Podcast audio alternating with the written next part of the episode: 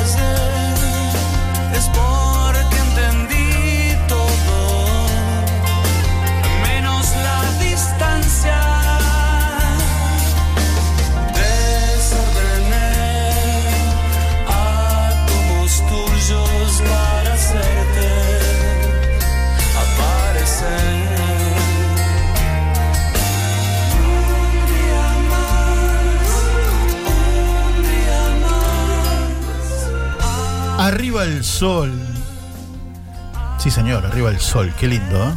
Qué lindo. Después de unos días, unos cuantos días de, de lluvia, llegó el sol. Ese sol tan esperado, tan lindo. Que está dentro de nuestra canción Puente. Me encanta que así sea. ¿Cómo les va, queridos amigos? ¿Cómo están? Espero que muy bien.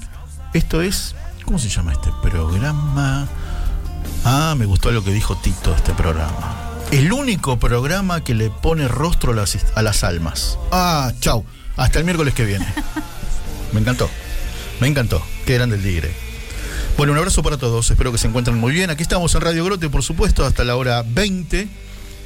En esta edición número 96 de Almas con Historia, la cuenta regresiva se ha iniciado. ¿Viste cuando decían, esta grabación se destruirá en 20 segundos? Bueno, a nosotros nos quedan mm, cuatro programas.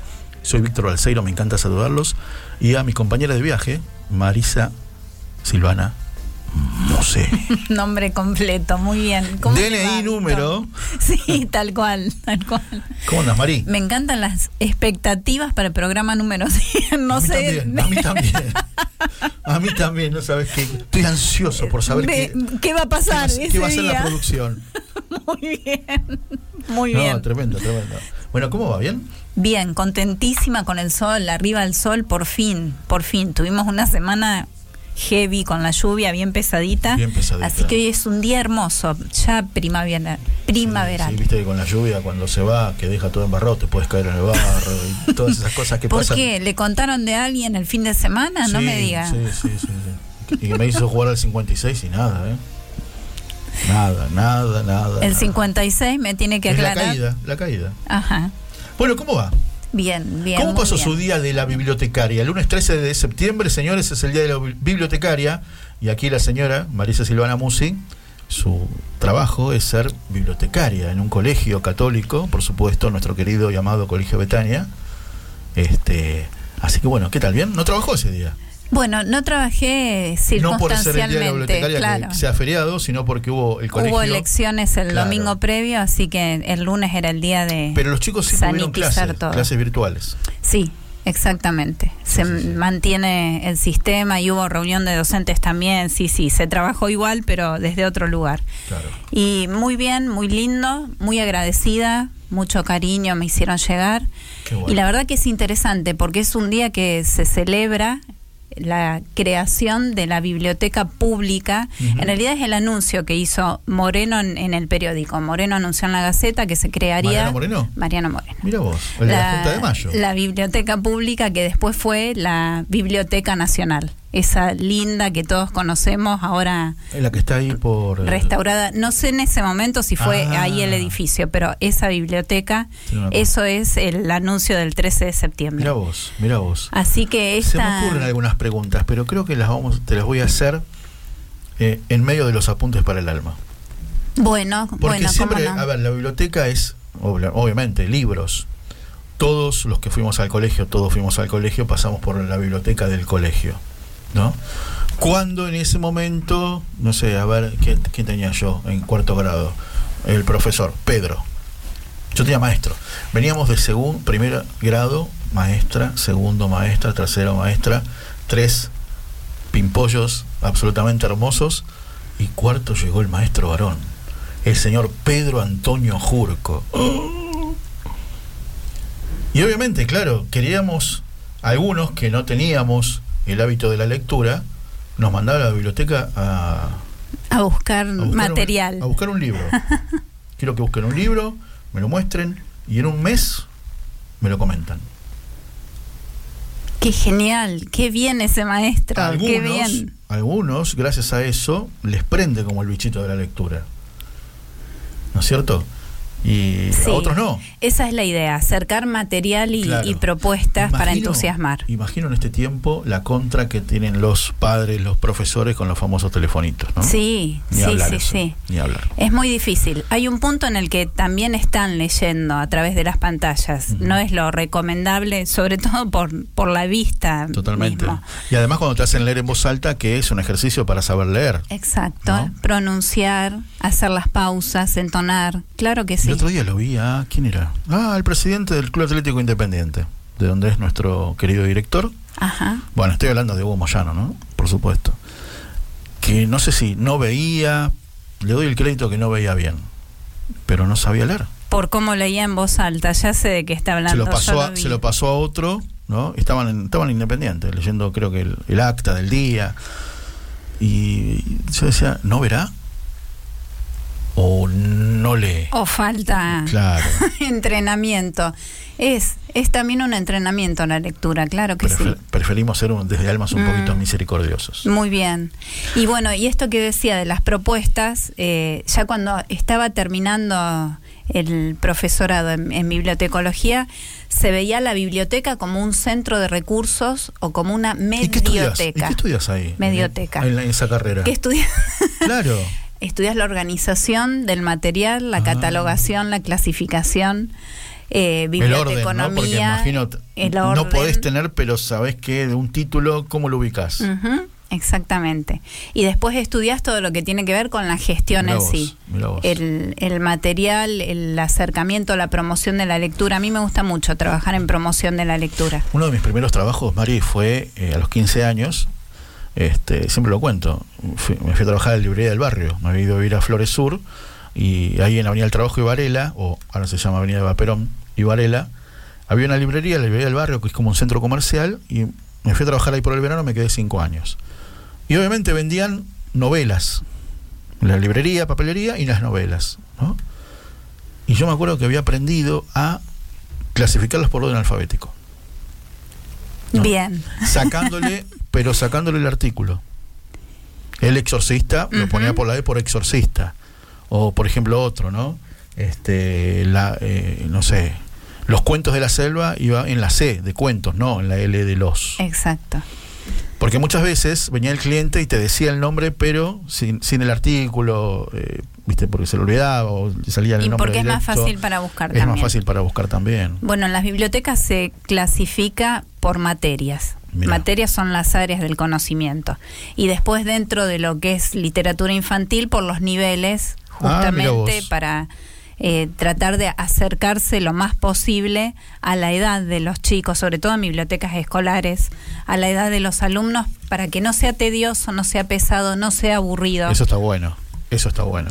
Y hay mucho atractivo en el material en sí. Ahora, por ejemplo, los libritos para bebés. ¿Quién hubiera pensado armar un libro para bebé?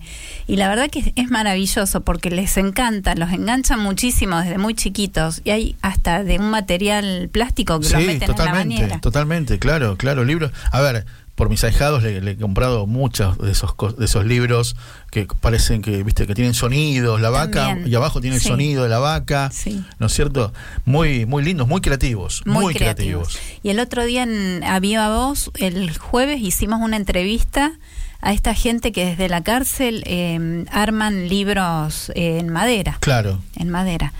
Que también era toda una artesanía el libro en sí, más allá del contenido, y resulta muy atractivo para los chicos. Son libros juguete en realidad. Está bueno. Y después, bueno, las historias maravillosas y el hábito de la lectura, construirlo con los papás con algún tío piola, con algún padrino, con los abuelos. Totalmente. El, momento del cuento. Me he pasado, pero horas tirado en el piso, ¿no? Leyendo, mostrando, o que ellos mismos, viste, toquen el sonido. Exacto. Eh, la sorpresa, la sorpresa. Muy bien, antes de contarles qué programa tenemos hoy, porque tiene que ver con esto que estábamos contando, eh, saludemos también a los amigos de BTR Radio, donde salimos a leer los jueves a las 18, eh, nuestro querido Luis Sosa, este, también a nuestros queridos amigos patagónicos de Radio Magna. Les pedimos disculpas a la gente de Radio Magna. ¿Qué pasó con Radio Magna? Porque, con Marina. Claro, no, no, Marina, pero Marina se dio cuenta realmente. Claro, nosotros hablamos la semana pasada, hicimos un programa referido a las elecciones PASO, que hablamos con Gonzalo Asís, que hablamos con Adriana Amado, ¿no es cierto? De, que, hablamos con el presidente de la, del Círculo de Abogados Católicos, del Consorcio de Abogados Católicos. Claro, pero ¿qué pasa? En BTR todo bien sale el jueves. En Radio Magna salimos el jueves, pero también el sábado. Y el sábado ya había veda electoral. Y habíamos estado nombrando candidatos, me parece. Claro, por supuesto, sí, claro, porque yo me acuerdo que a Adrián Amado le pregunté, eh, a Juntos por el Cambio, ¿le hace bien o mal que aparezca el presidente Macri? Entonces, este, con, con, muy buen, con muy buen juicio, eh, el sábado salió, digo, Marina, pone otro programa, pones música. Así que bueno, salió otro programa. Bien. Pero muy atenta, muy atenta, muy atenta Marina. un beso enorme, Marina. Muchas gracias. Bueno, mis amigos, a ver, canciones e invitados. Hoy tiene que ver con el Día del Maestro. Claro, no lo hicimos la semana pasada porque, se, vuelvo a decir, vuelvo a repetirlo, se lo dedicamos a las elecciones paso, desde el perfil de almas, ¿no? Porque no hablamos con candidatos. Algo parecido vamos a hacer cuando sean las elecciones de noviembre, del 14 de noviembre, claro. Calculo que iríamos por ahí. Pero hoy tenemos un almas de docentes. Dos maestras. ¿No? Cada uno en lo suyo, con su pasión, con su vocación, pero las dos tienen una vocación impresionante. Impresionante. Empezamos hablando de que el lunes había sido el día del bibliotecario, pero en realidad el sábado fue el día del maestro. Claro, claro. Esto era el leitmotiv del programa de Almas con Historia. Por supuesto, eso así lo habíamos planificado, ¿no? Cuando empezó el mes de septiembre. Así que vamos a invitar a que se comuniquen con nosotros a través del WhatsApp al 11 24 57 68 75 11 24 57 68 75 y que nos cuenten qué, Víctor, qué queremos saber. Y hoy queremos saber, claro, un recuerdo del colegio. Yo te puedo contar una banda, pero lo haría muy autorreferencial y no quiero. A ver, ¿cuál, cuál será la idea? ¿De qué seño te acordás? De que nos escribas, claro. Vos sabés que con la radio. Anécdota? Vos sabés que con la radio, Mari, yo tuve el placer enorme de entrevistar a mi maestra de tercer grado. ¿Viste que te decía antes tres ángeles, tres hermosas sí, chicas? Sí, sí. Bueno, hará cinco o seis años, un día a la noche, llegó el día del maestro y llamé a mi maestra de tercer grado y hablamos al aire. Parecía mentira. Qué genial, hermoso. Había tenido tercer grado en el año 76. Hermoso. Pasó una vida. Pero el otro objetivo de Almas es quédate, quédate en Almas con Historia, quédate en Radio Grote y te vas a evitar un... A ver, si salís de Almas, hay un candombe nacional. hay un candombe nacional. Pretendemos ser hasta las 20 un oasis, un oasis, ¿eh? en medio de Acá Dani Martin, el super operador, te está aplaudiendo y diciendo porque la letra, porque la letra me la dio quién? ¿Quién me dio la letra? Nuestro querido director. Grande, Nuestro querido director, y es cierto. Qué grande, es cierto. Y es cierto. El único que me parece que no renuncia es Dylan, ¿no? Pero bueno, después todo el mundo puso la, la renuncia a disposición. Y seamos un poco distintos. Hablemos con esperanza. Demostremos que a ver, quizás pueda estar equivocado o no el plan de educación en la Argentina, pero los docentes te aseguro que no. Los docentes te aseguro que no. Hoy vamos a tener dos maestras, una que está finalista, no, semifinalista. Sí. Semifinalista del premio Global Teacher Prize, como si fuera un premio Nobel de Educación, entre 8.000 semifinalistas, entre 8.000 participantes quedó ella. Ella semifinalista. Semifinalista. dos argentinas quedaron. Gisela Gómez y Ana María Stelman. En un rato vamos a estar conversando con ella. ¿Qué hizo de extraordinario? Ahora vamos a, preguntar. y en un rato, en un rato, en la segunda hora, vamos a hablar con Carolina Burati. Hace un rato seguro llegó de dar clases en la isla Martín García. Qué bárbaro. ¿Sabes qué significa eso? Casi tres horas de viaje. De ida. Impresionante. Casi tres horas de viaje de vuelta. Mira el esfuerzo que implica eso. Una voz hermosa, Caro. Lo primero, Canta muy lindo, muy lindo. le vamos a decir también. Me prometió hablar por el teléfono y al lado el pianito. Ah, qué lindo, genial. no se pierdan a Carolina, una maravilla. No se, la, pierdan, no se la pierdan. Tiene varios discos editados con canciones con los alumnitos de jardín. Muy lindo lo que hace, sí, sí, sí. Y también las canciones de hoy, por supuesto. Mira, tenemos a Alejandro Lerner, tenemos a Soledad. En un rato viene León Gieco que dijo que estaba viniendo para cantar también. Para el, teatro. Bueno, eh, pueden abrir la cámara y, vernos desde el Facebook Live de Radio Grote. Y si no, nos están escuchando en www.radiogrote.com o pueden descargar la app. ¿Qué es la app, Balseiro? La app es la aplicación, la aplicación de Radio Grote. Que se ¿Eh? baja que podés, que podés bajar al teléfono. A ver, si te entusiasmamos para que nos escribas, ¿cómo se llamaba tu maestra de cuarto grado? Tu maestra de quinto ¿Qué te dijo la de séptimo que te quedó grabado para toda la vida? 11 24 57 68 75 y entonces música maestro.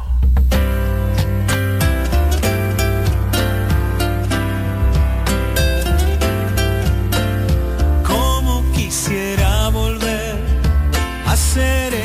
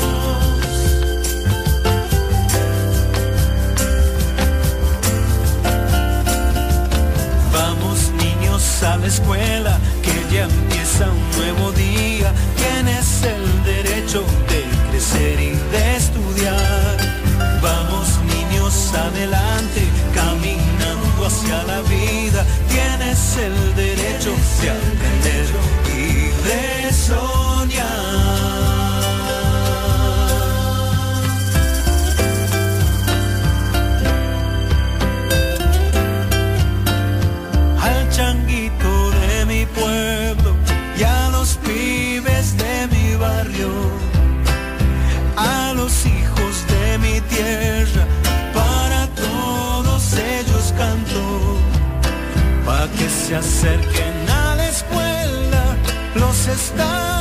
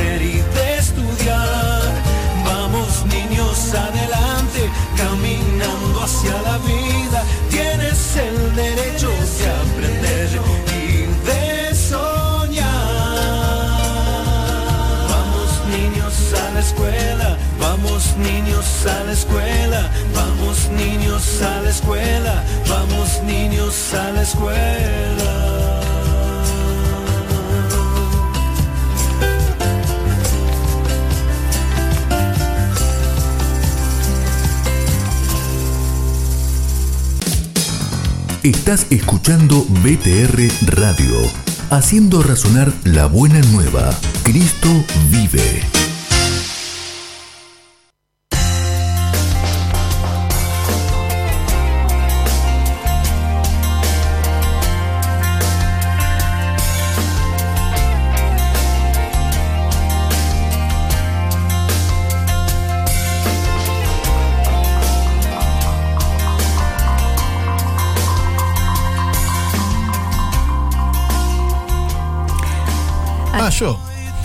Bueno, voy yo si le parece. Dale, dale, Estoy dale. disfrutando un hermoso mensaje. Sí, yo también estaba leyendo, están llegando mensajes de- sobre los maestros, los qué recuerdos. lindo, qué lindo, me Qué encanta. lindo. Acá nos dice Patri Belis desde Rojas, hablando de libros de bebé. A la chinita, la chinita es esta maravillosa nieta, nieta, que tiene nieta. Patri. Dice, le regalé la doctora juguetes, mira cómo se prendió y nos manda fotos que está reconcentrada. Dice Patri, le gustan mucho los dibujos grandes y me lo señala. Claro, es la forma de empezar a leer, empezar a interactuar con el libro y con el material. Dibujos grandes, colores atractivos y ella, escuchando a su abuela, va repitiendo y va haciendo Qué como que lee. Qué bueno, qué buena Me realmente. encantó, está hermosa esa chinita, Patri, un beso enorme a las dos. Sí, sí, sí, sí. Tengo también este, recuerdos de maestros que en un rato voy a, vamos a estar comentando. Vamos a darle la bienvenida, Mari, a nuestra primera invitada del día de hoy, ¿no? Eh, Ana María Stelman, porque, porque a ver, los docentes argentinos, son dos las docentes, Gisela Gómez y Ana María Stelman, fueron seleccionadas entre los mejores 50 maestros del mundo. ¿tá? Dos argentinas. Como, como finalistas ya del Global Teacher Prize. Un premio que recibe más de 8.000 postulaciones de 121 países de todo el mundo. Qué bárbara. Y estas cosas son las que, más allá de todos los problemas que puede, puede haber de la radio para afuera en este momento, son las que nos tienen que hacer sentir orgullo. Claro que sí. ¿eh? Vamos a saludarla. Hola Ana María, un beso grande. ¿Cómo estás? Aquí Marisa y Víctor desde la radio. Oh, ¿Cómo, bueno, hola, mucho gusto. ¿Cómo estás? ¿Bien? Bien, muy bien, muy feliz, re contenta. Me imagino, me imagino, ¿no es cierto? Sí. Qué lindo, es qué una lindo. situación soñada. Claro, o quizás no, porque quizás no lo soñabas, ni te lo No, imaginabas. no, no, eso es cierto. Claro. es cierto. Claro, y lo primero, lo primero que, que- que quiero, eh, tenía la idea de preguntarte, y te lo escuché ayer en una nota que te hicieron en otra radio, ¿cómo te enteraste del premio? O de la posibilidad, o, o mejor dicho, de estar ya en la recta final para el premio. Lo escuché y me encantó cómo te enteraste, pero acá no lo saben. Contanos. bueno, eh, no sé si conté la anécdota completa en el medio que vos escuchaste, pero lo que pasó es que yo estaba dando clase y recibí una llamada grupal de Buenos Aires y pensé que me querían vender algo, que era propaganda, no sé. Insistían, insistían y terminé bloqueándolos a todos. Claro, no, que no- no atendías a me- nadie. me tuvieron claro. que- Es que no entendía por qué me llamaban, o sea, una videollamada grupal no era, Claro, no sé, me parecía que no correspondía, aparte estaba dando clase. por supuesto. Y, y nada, lo que querían era darme la sorpresa y verme la cara, Qué bueno, eh, la cara de emoción. por Así que tuve que esperar al otro día, me mandaron un mail eh, que estaba en inglés, así que yo subí de una escalera pintando, eh, traté de entender lo que decía y no lo podía creer, una emoción terrible. Me imagino, me imagino. Pero y es la recta final, ¿no? Ya, eh, ¿Cuándo, cuándo se, se define, digamos, al, al ganador? Por no decir al campeón, pero al ganador. el mes que viene, el mes que viene ya se van a, a anunciar 10 semifinalistas. Este, y en noviembre ya, ya se va a saber quién, quién es el ganador. Qué lindo. ¿Y este año será Así presen- que- presencial o ya te dijeron que no? No dijeron nada, pero no creo que sea presencial. Ya el año pasado fue virtual. Sí, el año pasado sí, pero en lo, a ver, en los últimos en los últimos años hemos tenido varios finalistas argentinos, ¿no? Sí, sí, siempre hubo algún finalista, es cierto. Yo no los conozco, pero eh, bueno, ahora de a poco me iré me iré acostumbrando, eh, conociendo los nombres y todo. Claro. Ana María, ¿cómo te enteraste de este premio? ¿Cómo te animaste a participar? Mira, yo en el 2019 me, me, este, me presentó una amiga con la que trabajo en educación y yo cuando recibí la carta de la fundación no me pareció que no, no podía salir del espacio seguro de, mi salón, de mi zona de confort, y no lo rechacé. Y este año me volvieron a insistir, mis compañeras de la escuela, eh, bueno, este, una exdirectora de, que tuve en la escuela 15, que ahora es inspectora, me volvió, me llamó también, Silvina Durán me llamó, me dijo, bueno, Anita, tenés que presentarte. Bueno, me terminaron convenciendo entre todos y presenté. Qué bueno. Ana, ¿qué fue? A ver, Vos sabés que durante el año pasado, en la pandemia, entrevistamos a muchos docentes que se lucieron. Recuerdo un maestro que utilizaba la radio del pueblo para que todos los chicos que no tenían eh, internet en su casa podían hacer la tarea. No sé, muchísimo, muchísimas. Muchos, mucha creatividad. ¿Qué fue lo que hiciste vos para llegar tan lejos ahora con este premio? Bueno, bueno, yo presenté todos los proyectos que fui desarrollando a lo largo de mi carrera eh, no solamente los del salón, sino los que involucraron a la escuela o a la comunidad. Pero particularmente con esto de la pandemia, eh, yo me encontraba, o sea, estaba empezando a trabajar en una escuela en el barrio Hipódromo. Eh, en el 2019, cuando entré, llegué esquivando caballos.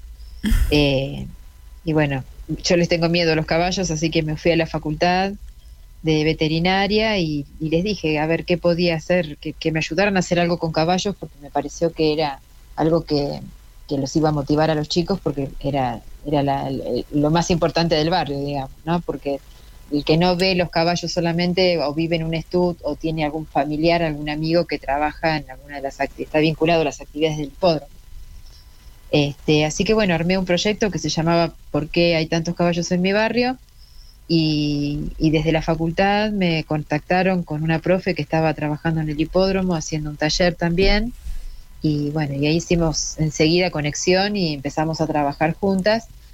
Nos encuentra la pandemia con un proyecto de extensión que recién se iba a iniciar este, para trabajar dentro de la escuela con intervenciones asistidas de animales y teníamos pensado hacer visitas al hipódromo y trabajar con perros en la escuela pero bueno, con la pandemia tuvimos que reformular todo, el equipo enseguida se reorganizó y se, se adecuó a, las, a, los requerimientos sanitarios y pudimos llegar a tener a fin de año eh, encuentros presenciales con los chicos que no, no tenían dispositivos eh, o que no tenían ningún medio para poder eh, vincularse con la escuela. ¿Y cómo habían hecho durante el año? Qué bueno eso. Y durante el año lo que hicimos fue sostener eh, clases virtuales eh, los sábados. lo llamaba la profesora desde su casa. Mira eso. Hablaba los animales. Los eh, sábados, dijiste, Ana María. Sí, sí, los sábados. Y, y ellos este, veían los animales, este, bueno, cómo se escribe chancho, y, entonces ahí era como un una, este, motivo para empezar a escribir o para contar un cuento o para que ellos nos cuenten a nosotros y después seguir trabajándolo en la semana.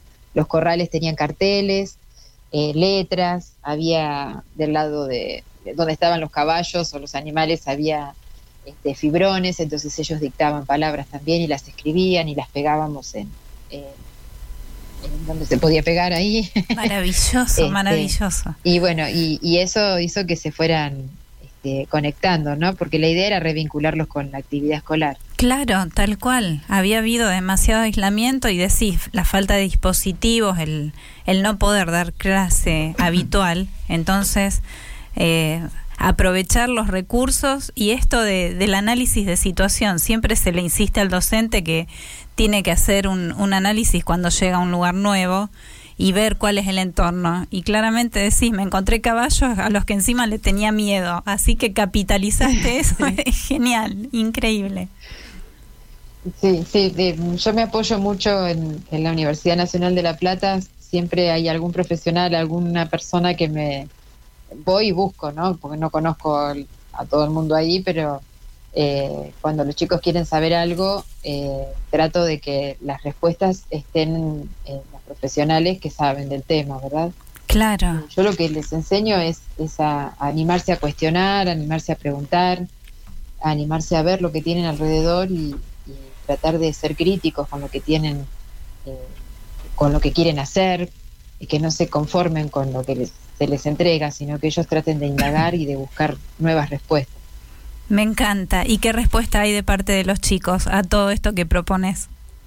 Y ellos este, responden bien, responden bien. Al principio les cuesta porque a veces la inercia del trabajo tradicional hace que cuando uno es este, disruptivo en la, en la propuesta, eh, medio que se quedan ahí mirando como diciendo, bueno, a ver esta qué le pasa, eh, pero después se enganchan. Después cuando eh, en algún punto del año es como que ya no lo cuestionan más, ya no lo cuestionan más. el otro día me pasó algo algo muy divertido porque tuve un encuentro, una burbuja presencial en la escuela y entonces hicimos un, estuvimos trabajando con fotografías satelitales que ah. Eh, la primera era la, la fotografía de la escuela y del Google Maps. Los voy sacando así cada vez más grande hasta que llegan a, al techo de la escuela.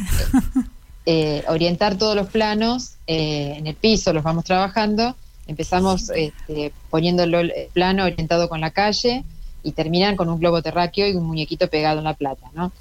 Y, cuando terminaron y pusieron el globo terráqueo y todo, eh, una de las nenas miró la pared, yo tengo el, mapa bicontinental de Argentina, el mapa oficial, digamos, el que está aprobado por ley, que es del Instituto Geográfico Nacional, que es eh, está completo, digamos, ¿no? Bicontinental, tiene la parte continental y la, la Antártida está incluida.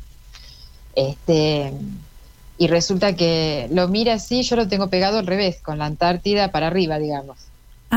Y, lo mira y me dice, siempre pensé que habías pegado el mapa al revés, pero ahora me doy cuenta porque lo pusiste así. me dio mucha risa. Claro. Estoy hablando de la nena de, de, cuarto grado. Cuarto grado, qué bárbaro. Sí, sí, sí. Este, pero bueno, ellas cuando pusieron el globo terráqueo se dieron cuenta que poniéndolo paralelo, el, globo terráqueo liberado paralelo al globo real, este, a la Tierra real, digamos, el polo sur no queda para abajo, sino que queda para arriba. Qué bueno, qué bueno. Mis amigos es Ana María Stelman, es un orgullo argentino ¿eh? que puede llegar.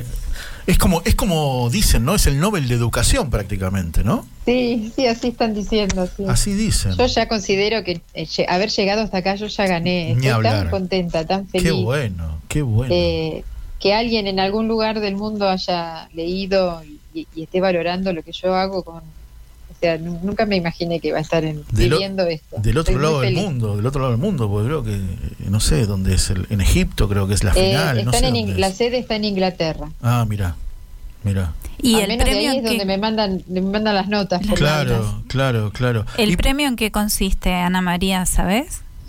Y el premio, sí, el premio es wow, es un millón de dólares. ah. Yo no sé ni cuánta plata es eso. Me imagino que debe ser muchísima. ¿Y qué tenés pensado en caso de ganar? Y mm, qué tengo pensado. Bueno, mi familia obviamente va a estar primero, ¿no? Pero tengo muchos proyectos que me gustaría poder llevar adelante. y que no los pude terminar por, falta de plata. De recursos, precisamente. Hablaste, hablaste de la familia. ¿Y de dónde viene la vocación? ¿De mamá, de la abuela?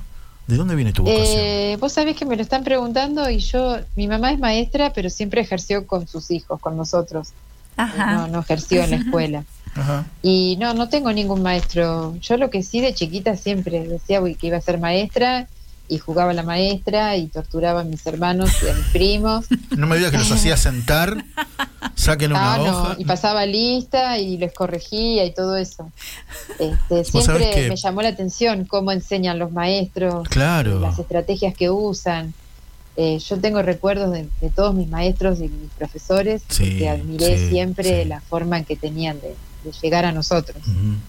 Tal cual, yo no soy docente, pero los recuerdo también. Hoy tengo 53 años y recuerdo cada una de las maestras de primaria, este, a los de secundaria y de todos te puedo contar algo y que me quedó algo, ¿no? Porque te marcan, te marcan a lo largo de tu vida, ¿eh? te van educando y esos valores van quedando que después lo aplicas en tu familia, con tus hijos, con tus nietos. Es maravilloso. Tal cual.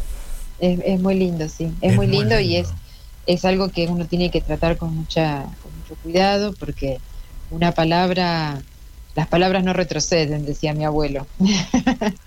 Clarísimo, eh, sí. Clarísimo. Sí, él siempre decía, palabras y piedras lanzadas no retroceden. hay que pensarlo bien. Mira vos. Este, así que bueno, hay que tener cuidado porque la sensibilidad de todos, no, no solamente de los chicos, claro. de las personas. Uno por ahí con un comentario, con un gesto puede lastimar a alguien aún sin querer. Y, bueno, y estando en el salón es este eh, hay que tener mucho cuidado. Por ejemplo, ahora que yo estoy trabajando con animales, eh, lo que estoy aprendiendo con los profesionales que me acompañan es que los, animales no te juzgan. Entonces, en este momento que estamos eh, tratando de volver a la escuela, volver a leer, eh, volver a hacer trabajos, los chicos hablan con los animales, les cuentan lo que escribieron, les, escriben cosas, les leen y, no se sienten este, controlados o juzgados. Entonces eso es, es muy enriquecedor para ellos. Qué lindo, qué lindo lo, qué lindo lo que contás y nos haces viajar en el tiempo también, ¿no? Porque porque todos fuimos al cole, o casi todos, ¿no? Tuvimos esa, esa gracia, esa dicha de ir al colegio y tener los mejores recuerdos de, nuestros maestros. Eh, ¿Cómo se compone tu familia, Ana María? Eh, yo tengo tres hijos que están estudiando en la facultad ya, los tres grandes, así que eso me permite tener más tiempo también para dedicarle. ¿Y qué dijeron cuando, cuando eran más chiquitos no lo tenía? ¿Y qué dijeron cuando les contaste? No, estaban felices. A ver, a ver, a ver. los, seamos, vi tan emocionados que. Claro, porque seamos. A ver, Dani, el operador. No sé, Marisa, acá. Yo también, Víctor. Eh, yo no tendría la posibilidad de que mi vieja esté por ganarse un millón de dólares, ¿no? Si te lo cuentan, si te lo cuentan, ¿viste? Me dicen, no, mamá, habla en serio, dale, dale, dale. ¿Qué es el Día de los Inocentes? no, no, no, no, no, no, Ellos, este, no sé si tomaron este, la parte del premio. Vos sabés que somos medios, este, en eso no. Están contentos porque ellos ven el esfuerzo que yo le pongo a todo lo de la escuela y, y bueno, cuando llegue la plata, yo creo que ahí nos va a caer en la ficha a todos. Eh, eh, yo ahora estoy disfrutando este momento y no, no sé, no, no es que pensemos, no, pensamos en la parte de la plata, en serio. No, pero viste, si los, si los chicos te dicen, bueno, mamá, ¿y qué te ganas? Claro, un viaje un viaje, qué sé yo. Es que están acostumbrados a que ni siquiera me pueden preguntar, ¿y cuánto te van a pagar por eso? Porque oh. lo estoy haciendo porque no me gusta. Qué grande. Ana María, antes de cerrar la nota, eh, trabajando en docencia y con esta vocación, ¿qué sueño tenés para el futuro de Argentina? ¿Estás formando a los argentinos adultos de mañana. Te leo, te leo Ana María la, letra chiquita, te lo Ana, Marisa es docente, ¿viste? Te lo pregunte, te lo preguntan ya me di cuenta cuando me saludó que era docente. no hace falta muy que bien, lo Muy bien, muy bien. Ya me di cuenta, me di cuenta enseguida. Este, bueno, yo lo que espero es eh, que, que, no bajemos los brazos, ¿no? Porque esta, esta profesión noble que tenemos eh, es la que nos va a ayudar a, tener un país eh, mejor. Así que los chicos no tienen que perder la esperanza y para que ellos no la pierdan no la tenemos que perder los docentes, que somos los que estamos con ellos, los que los escuchamos, los que los vemos. ellos tienen que saber cómo es el mundo, nosotros tenemos que ayudarlos a conocerlo, a, ser ciudadanos críticos, eh, a buscar respuestas, a hacerse preguntas, a cuestionarse todo. Eh, yo creo que eh, la esperanza está ahí y, eso es lo que, o sea, yo estoy representando un montón de docentes que hay en, nuestro país, en nuestra patria enorme. Absolutamente. Todos los todos los días ponen todo de ellos eh, con, con todas las adversidades y todos los desafíos que todos los días se nos presentan en la escuela. Y esto de la pandemia fue un desafío más extremo, sí, extremo, pero fue un desafío más. y sabemos sabemos surfear los, desafíos. Tal cual. Así que bueno, no bajar los brazos. Eso es lo único que. Tal cual, exactamente. Viste que a veces alguien dice, los docentes que tienen tres meses de vacaciones, vos escuchaste que estaban trabajando un sábado, ¿no? Sí, me llamó la atención porque digo, claro, uno es docente de lunes a viernes, ¿no? Y, mira, yo eh, adapté los horarios de clase eh, a los horarios que el teléfono estaba en casa. Así que yo arranco a dar clase seis y media, siete, y a veces son las once de la noche y estoy dando clase. Y bueno, durante el día sí, ahí estoy de vacaciones, digamos, para el que lo quiera pensar mal, pero eh, yo ya estoy acostumbrada a no escuchar esos comentarios porque son comentarios de personas que no saben y, bueno, se tienen que hacer cargo ellos. Yo no tengo por qué salir a explicarles nada. Muy bien, estoy muy orgullosa de lo que hago. Así se habla, señora, perfecto. Bueno, pero como dijo Marisa recién, antes de despedirte, te voy a hacer cargo de tres mensajes, porque le estuvimos preguntando a nuestros oyentes ¿Qué recuerdan, no? ¿Qué recuerdan de su época de, escolar? Escolar. Bueno, por ejemplo, no te nombra, pero seguramente habrás tenido alumnos que dice mi maestra de tercer grado, Ana María, mira vos, Ana María, Escuela Normal Superior 7 José María Torres, fue la que me apoyó desde el amor y me enseñó a confiar en mí misma. Debes tener un montón, seguramente, así que te hago cargo de eso.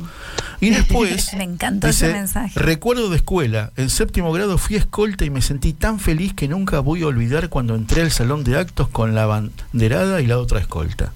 ¿Qué tul? ¿Qué tul?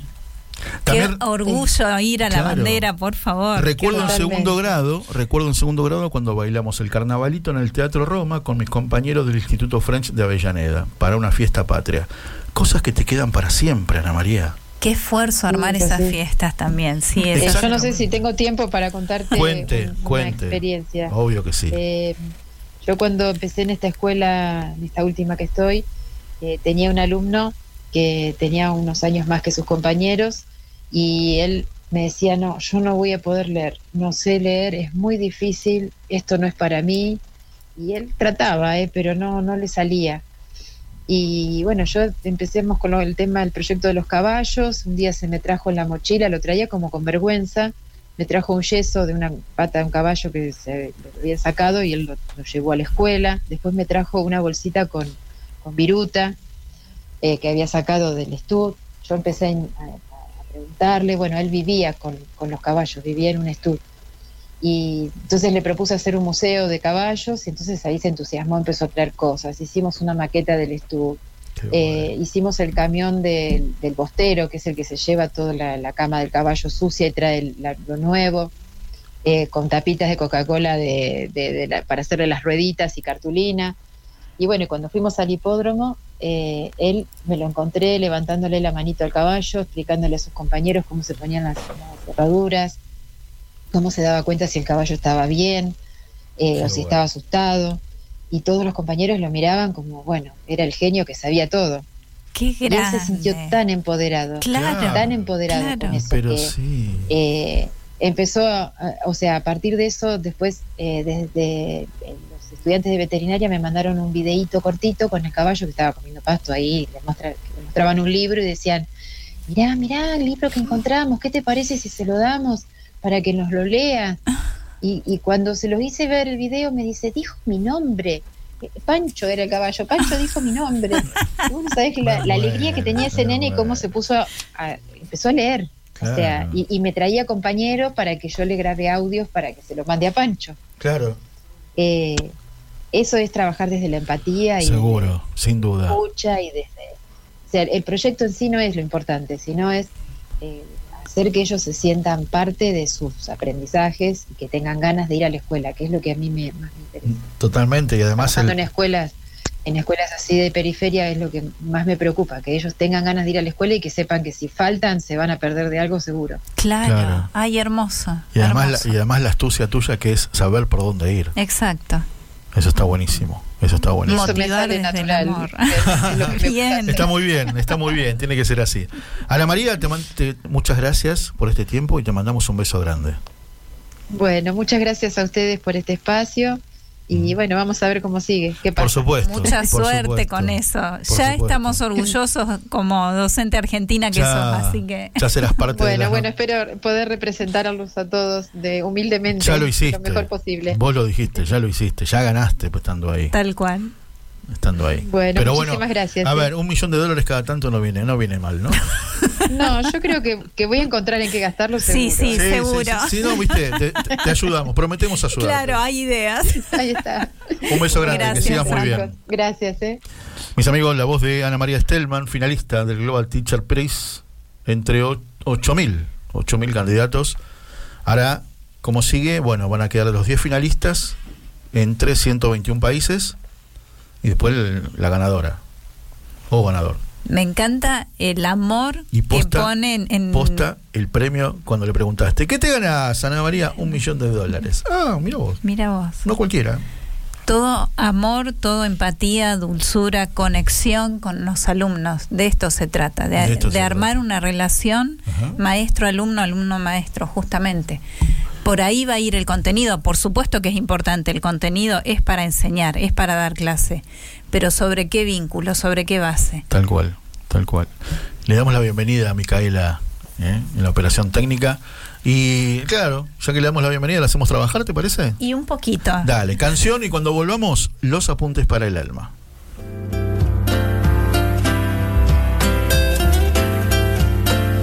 Como quisiera a ser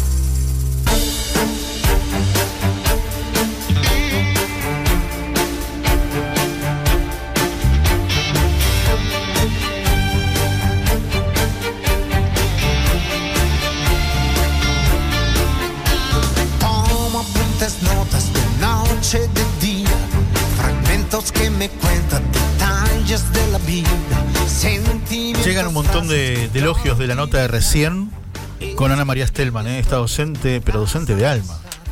Muy linda nota. Muy buena, muy buena. Nos dice Marta de Junín, qué hermosa nota. Escuchándola entendí mejor por qué fue seleccionada. Eso es ser maestra con mayúscula. Mira vos. Muy bien, ¿eh? Le mandamos un beso grande, querida Marta, como siempre. Por supuesto, atenti que esta noche a las 21 juega nuestro querido River, ¿eh? Así que, viste. Uy, no empecemos con ese este, tema. No, bueno, uno le avisa solamente. Un, beso grande, querida Marta. Señora, eh, son muy necesarios hoy. Después de este fin de semana que hemos vivido en el país, este movimiento, yo te dije, de la puerta de la radio para afuera, hay un tsunami, maremoto, terremoto, huracán, el Katrina, todo junto, todo junto. Somos en este momento un oasis en medio de los medios de comunicación entonces háblame de esos apuntes para el alma tan necesarios para un día como el de hoy.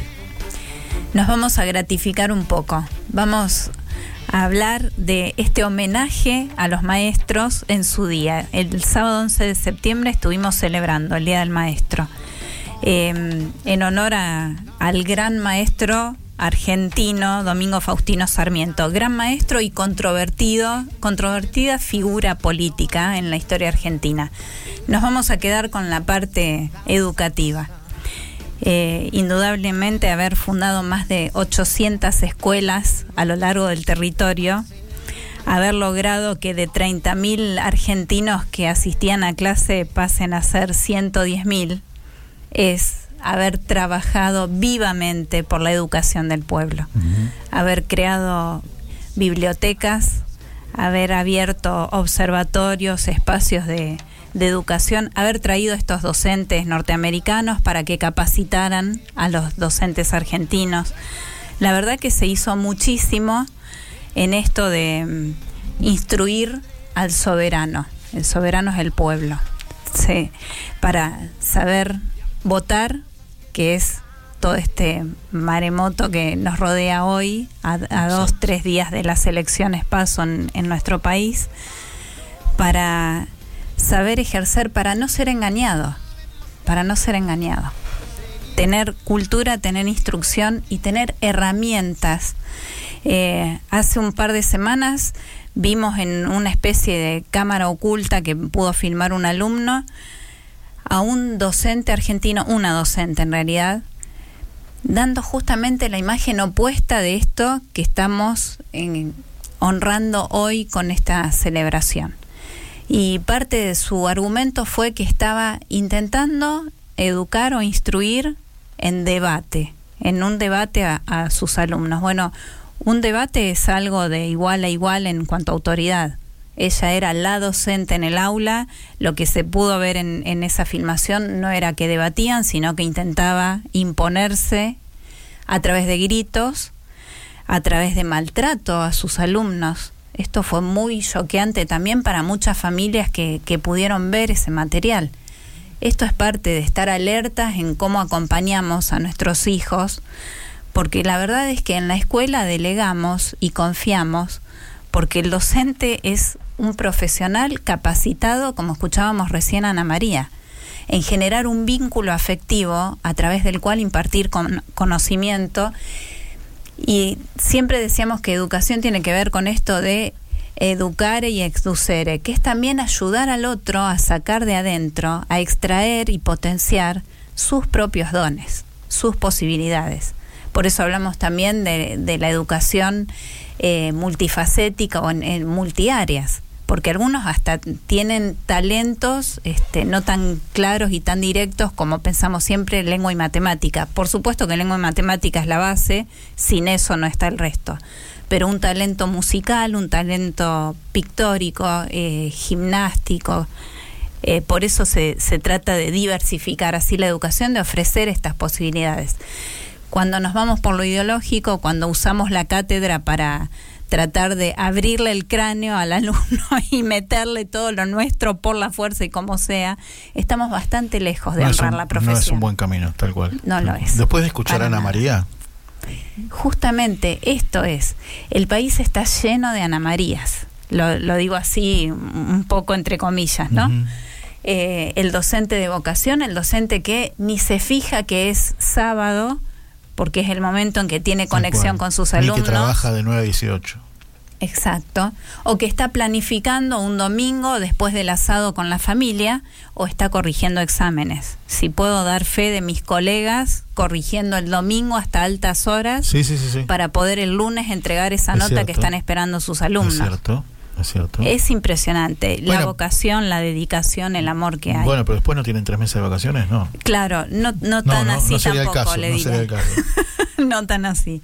Ni, ni los sindicalistas y gremialistas que lamentablemente poco representan al gremio. Claro. Poco y mal. En fin, va- va- me voy a correr de este análisis. Es- es- eso no entra en los apuntes. No entran los apuntes. Este, vamos a recuperar esto de estar alertas, de poder acompañar atentos. Las familias, hay docentes haciendo malabares en este momento, incluso con esta presión ideológica. Llegan este, lineamientos curriculares que, que tienen poco de, de acertado eh, en el entorno de los chicos. Esto que decía Ana María, yo llegué y vi dónde estaba la escuela, dónde estaban mis alumnos. Esto se nos enseña concretamente en el profesorado, hacer un diagnóstico, hacer un análisis de situación. Entonces los lineamientos eh, son ideas base, pero después cada docente lo adapta a su entorno, a su lugar, a sus alumnos en concreto, a los que conoce mirándolos a los ojos. Entonces, esto como a- acompañar desde la familia, valorar también y respaldar, porque los docentes cometen errores, cometemos errores, claro que sí, ¿Qué pregunta obvia voy a hacer? Si volvés a nacer, ¿serías docente? a full, a full, Listo. sin duda, sin dudar. ¿Usted se acuerda cuando éramos chiquitos que la docente era la segunda mamá? Sí, ibas a tu segunda casa, que era la escuela o el colegio. Nosotros no podemos. A ver, yo iba a colegio de varones, de curas, de varones, de hermanos maristas, y claro, ma, qué mamá, ni mamá, ni segunda casa. Claro, era una, una, una infancia tan machista, solo varones, ¿viste? Este, nos cantábamos entre los colegios, ¿viste? Te contás con un colegio a otro. Teníamos el colegio parroquial en la otra cuadra, ¿viste? Y si querían nenas de mamá, vayan al colegio parroquial. Si querías colegio de machitos, tenías que venir al San José de Morón. Así era, pero Igual así tuvo no se- maestras, me dijo que hasta Tuve tercer grado tuvo. tuve maestras, por supuesto, que gracias a Dios tengo un gran lindo recuerdo y con una de ellas nos seguimos, nos seguimos escribiendo, ¿no? Este, pero muy bueno, muy buena enseñanza, muy, muy lindos valores, que hoy lo seguís, hoy lo seguís recordando. eh, y que decís qué importante que fue y cómo te marca cada uno en, en algo, en algo. Exacto. Anécdotas hay miles, pero hace un ratito fuera del aire eh, me decías esto de, de ser con la propia vida, ser modelo, ser ejemplo, ser guía, eh, más allá de lo que nos paramos frente al aula a decirle Claro, a los chicos, Claro, claro. cómo somos, cómo, es- cómo vivimos. Esos valores. Una vez leí algo muy lindo, que lo mejor que lo aprendí en la vida lo aprendí en el jardín de infantes. En el arenero del jardín de infantes. ¿Te acuerdas que Betania antes tenía un arenero que lo cambiaron, ¿no es cierto? Pero donde estaban los juegos. Y que ahí aprendes todo. Ahí aprendes todo. ¿Por qué? Y porque ahí te enseña cuando tenés que cruzar la calle, tomate de la mano. Y una vez que cruzaste la calle, soltate, pero no te alejes tanto. Cuando alguien te presta algo, ¿qué pasa? ¿Qué tienes que decir? Gracias. Te lo enseñan en el jardín.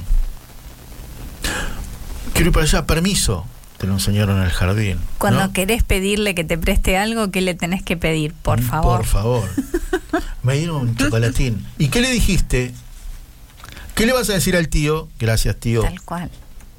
¿Dónde lo aprendiste todo eso? En el jardín de infantes. En el jardín de infantes. Y un montón de valores más. Y después a medida, viste, fuiste aprendiendo otras cosas. Exacto. Y todo eso que fuiste aprendiendo, lo que hablábamos antes, fuera de aire, tratar de ponerte y de hacer buena la mala política que hay. Pero no dando cátedra, sino que te vean actuar. Que te vean actuar con tus gestos. Exacto, viviendo. Pensaba esto de el docente o el maestro como guía o modelo. Tengo, tengo un ejemplo que habla de involucrarse. ¿Te parece? Bueno. ¿Sí? A ver. Escuchen esto, escuchen esto la verdad porque está, porque está muy bueno. Porque decís, no, ¿yo qué puedo hacer? ¿Yo meterme en política? Escuchame, está lleno de, corrupción, de todo esto, ¿qué voy a hacer yo? ¿Cómo que me, van a sacar del medio? A ver, si, este individuo tan chiquitito pensó lo mismo. ¿Conocen la fábula del colibrí? Cuenta que en la selva hubo un gran incendio y todos los animales huyeron la estampida. Todos no, todos menos uno. El colibrí iba y venía hacia el fuego, iba y venía. El tigre lo ve venir de nuevo hacia el fuego, lo para y le dice, colibrí, ¿qué hace? ¿Por qué no ves como todos nosotros en vez de ir de nuevo hacia el fuego? El colibrí agotado va y le dice, lo que pasa es que voy hasta el lago, cargo agua en mi pico, la traigo y la suelto sobre el fuego. Y el tigre va y le pregunta, ¿vos te crees que haciendo eso vas a lograr apagar el incendio? El colibrí le responde, yo no sé si voy a apagar el incendio, pero estoy haciendo mi parte. En eso el colibrí y los docentes nos parecemos, ¿verdad? Yo no sé si vamos a cambiar el mundo educando de a un alumno a la vez, pero estamos haciendo nuestra parte. Créanme que hay un lugar repleto de colibríes que están haciendo su parte, aportando solidariamente un granito de arena para que nuestros sueños puedan ser posibles. Porque al final de cuentas, nosotros también tenemos sueños. Exacto, exacto, de eso se trata. Y Ana María Stelman tenía sueños. Y Carolina Burati, que ahora en un, ratito, vamos a estar, tenía sueños. Y un día se encontró en una lancha, en una lancha, no yendo a pasear, yendo a dar clase. Y la lancha la tuve que tomar ayer, la va a tomar mañana y pasado y así. Cuando nos hablan de poner el cuerpo, vaya si le pone el cuerpo caro a su vocación. Involucrarse, involucrarse. Esto de, de aprender, ¿cuándo terminamos de aprender? El día que nos morimos. Somos adultos aprendiendo constantemente. Y el otro, el prójimo, como maestro nuestro, esto es de, la filosofía budista, no sé bien, dice, cada persona que llega a mi vida es un maestro, llega para enseñarme algo. Y a veces nos enseñan de la peor manera. A veces duele, como la gran siete, el aprendizaje ese. Capitalicémoslo, aprovechémoslo. Exactamente. Exactamente. Seamos nosotros a la vez, este maestro del prójimo, a la luz del Divino Maestro. Los apuntes para el alma de Marisa Muse. Si la dejo, se queda hasta la 10 de la noche. Lo cierro acá. Tenemos al Maestro por excelencia, que fue nuestra luz y guía y que nos dejó, no lo escribió él, pero nos dejó los evangelios para ver qué hubiera hecho Jesús en estas circunstancias. Es una buena pregunta, ¿eh? Esa es una buena pregunta. Guiémonos a través de eso. Esa es una buena pregunta. Ayudemos al prójimo. ¿Una canción, Mica? Dale, y volvemos.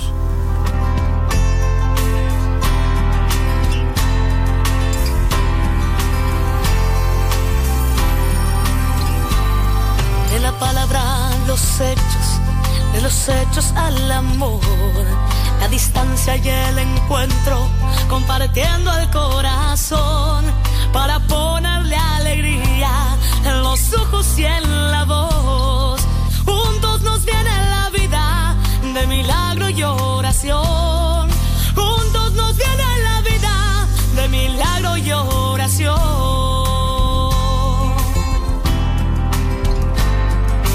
Me gusta pensarlo, somos semilla y arroz para lograr el milagro que ilumine la canción.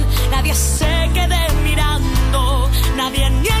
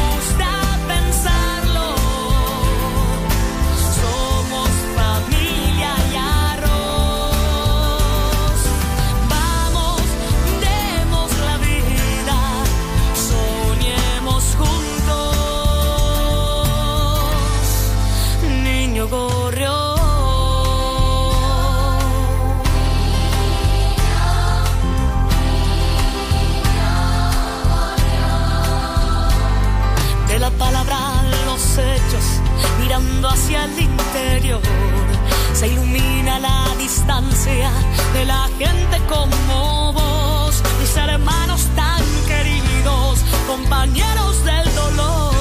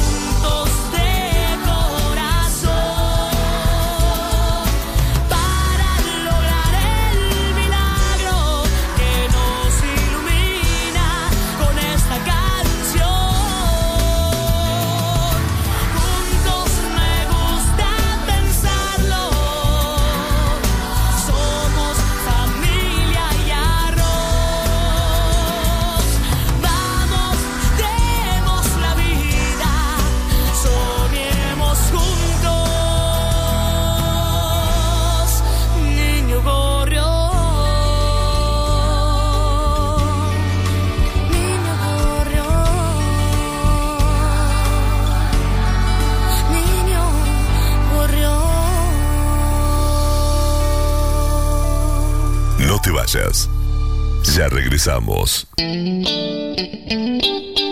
Mandanos un WhatsApp al 11 65 26 4027 o buscanos en Facebook y Twitter como BT Radio y sumate a nuestra comunidad de amigos.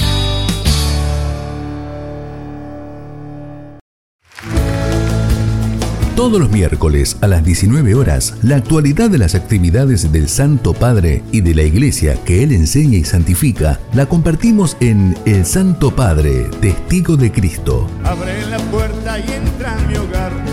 Programa de bendición con la conducción de Alejandra González por BTR Radio. Te esperamos.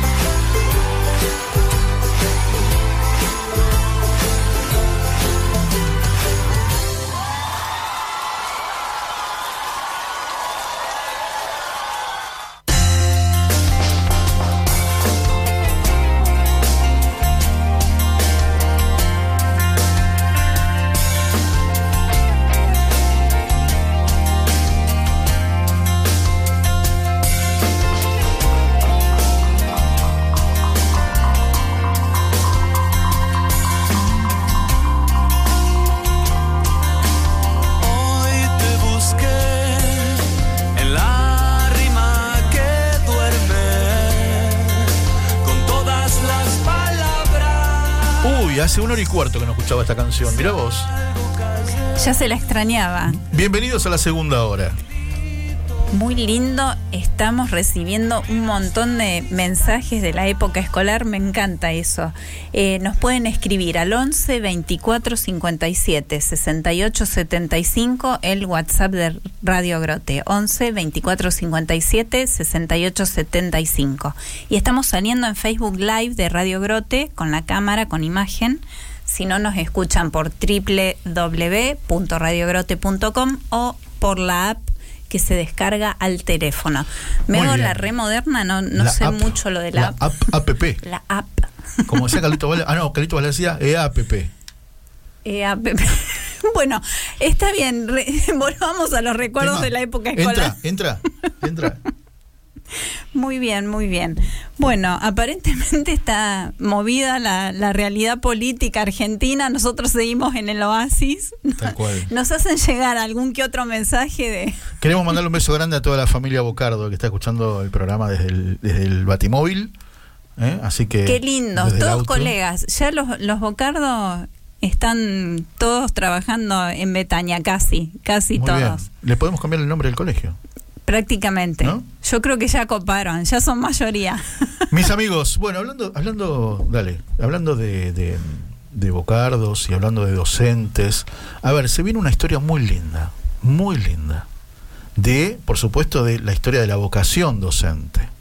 Porque Carolina hace 30 años que es docente.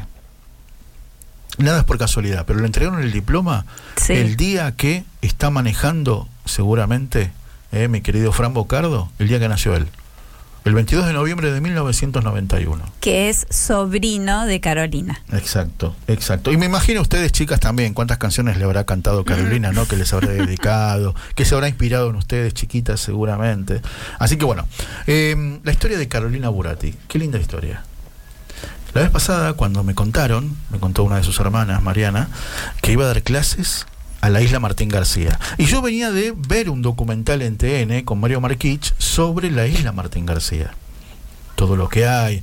Este, hay recuerdo que estuvo, estuvo no, no, no es que recuerde, sino recuerdo haber leído que estuvo preso un presidente cuando fue el golpe que derrocó Arturo Frondizi y fue a parar preso un tiempo a la isla Martín García.